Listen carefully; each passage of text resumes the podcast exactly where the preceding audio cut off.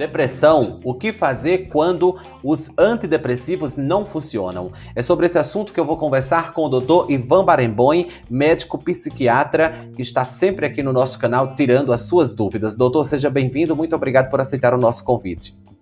Nada que isso, obrigado a você aí pelo convite. Doutor, o que fazer quando os tratamentos é, tradicionais não funcionam? Então, a primeira opção nesse caso, na na minha opinião, seria a cetamina. Né? A cetamina, ela originalmente é um anestésico, mas há cerca de 15 anos atrás se descobriu que ela tem um bom efeito antidepressivo, mesmo para pessoas que não respondem ao tratamento convencional. Tá? 70% dessas pessoas respondem à cetamina.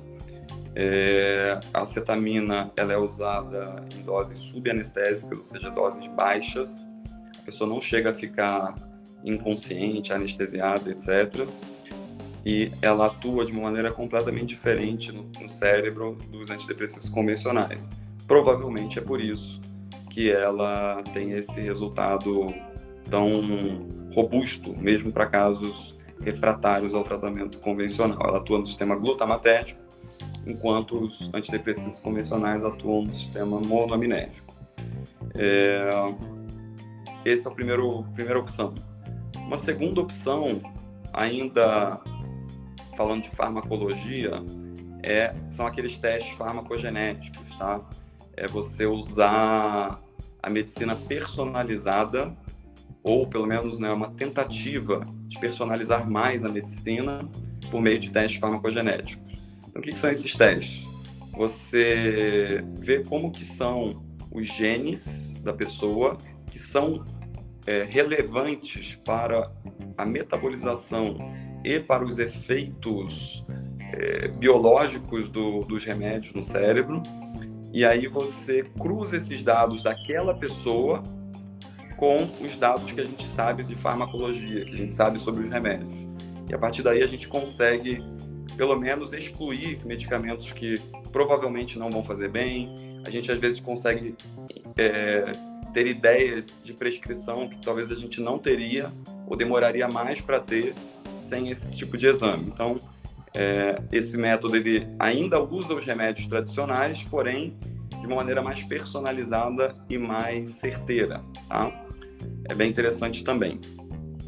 Um terceiro ponto que eu acho que vale mencionar é já saindo da farmacologia e indo um pouco para a parte mais psicológica, tratar traumas pode ser muito importante também, tá? Então, às vezes a pessoa ela tem um padrão disfuncional de comportamento, de pensamento e emocional que deriva de traumas, tá? E a gente precisa quebrar esse padrão disfuncional. E isso muitas vezes é possível com técnicas adequadas de tratamento de trauma. Infelizmente, não são técnicas tão difundidas e as pessoas às vezes ficam anos e anos numa psicoterapia convencional, que eu não sou contra, tá? É, então, por exemplo, às vezes uma terapia cognitiva ou uma psicanálise, que são as mais difundidas aqui no Brasil, e normalmente a pessoa, se pergunta a pessoa, e aí, te ajuda? A pessoa fala, me ajuda. Mas a pessoa está muito mal, a pessoa não, não, resolveu em nada o problema dela. É, eu não estou dizendo isso para falar mal do método tradicional, é para mostrar o seguinte: esses métodos, quando a pessoa está muito mal, é, é, eles não conseguem quebrar esses padrões disfuncionais que a pessoa com depressão ou com um quadro emocional mais grave tem.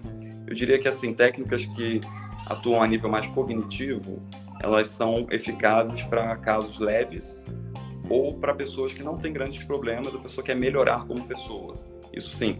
Agora, se a pessoa ela tem um quadro emocional muito grave, muito disfuncional, é, pensamentos muito disfuncionais, emoções também, é, se a gente atua a nível cognitivo, a gente não consegue modular essas emoções, tá? É, e que tipo de terapias que existem para isso? Existe a hipnoterapia, que é uma terapia baseada em hipnose. É, você usa a hipnose como uma forma de ajudar a pessoa a se conectar mais com o seu subconsciente, com o seu emocional, e com isso desfazer esses padrões disfuncionais. E o EMDR, que é uma sigla em inglês para Eye Movement Desensitization, and Reprocessing. É um nome meio esquisito, mas é, é uma coisa simples que mimetiza o sono REM, né, o sono REM, é, é uma fase do sono chamada Rapid Eye Movement. Você mimetiza o sono REM e você ajuda a processar traumas de maneira não verbal, tá? Também funciona. Tudo isso que eu estou falando tem evidência científica, apesar de ser pouco conhecido, tá? E por fim, é, também fora da área da farmacologia, mas voltando para a parte mais biológica, é a neuromodulação ou neuroestimulação. Tá? É, existem basicamente duas opções de neuromodulação que são assim sabidamente eficazes, que é a, a, a estimulação magnética transcraniana, a eletroconvulsoterapia.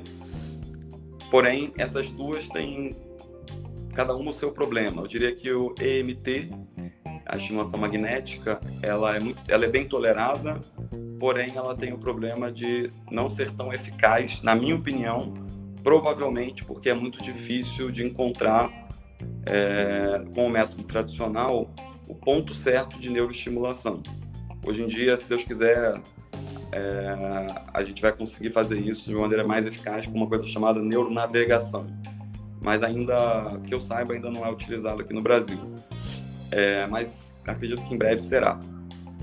E a eletroconvulsoterapia, o maior problema dela é que é um procedimento complexo, com muito estigma e que pode acarretar perda de memória. E, então, justa, principalmente por esse último motivo, deve ser a última opção, tá? É, porque, claro, ninguém quer, dizer assim, perder memória, né? Então, basicamente são essas opções. É muito importante que a pessoa procure essas opções, tá? E não ficar achando que ela tem que ficar dando murro em ponta de faca, né? É, sai de uma prescrição para outra prescrição, para outra prescrição. Depois de duas, três prescrições é, convencionais, se a pessoa não usar nenhuma outra estratégia, a chance de ela responder não é muito grande. Inclusive, os estudos mostram isso. Tá? Então, ela deve sim passar para um próximo nível de tratamento, que são esses, resumindo: cetamina, é, teste farmacogenético, medicina personalizada, terapia para traumas com hipnose, MDR e ou neuro modulação, neuroestimulação. Muito esclarecedor, doutor. Portanto, você é, que está tratando a depressão, não está obtendo resposta com o tratamento convencional, é fundamental buscar alternativas. Nós sabemos que o quanto antes é, tratar uma doença, melhores são os resultados. É, os contatos do Dr. Ivan Barembon estão aqui na tela, as redes sociais, o site dele tem bastante conteúdo informativo e também. É, o formulário para você entrar em contato e agendar a sua consulta. Não se esqueça de se inscrever no nosso canal e ativar as notificações para ser avisado, avisada quando tiver vídeos novos. Eu espero você para o nosso próximo bate-papo.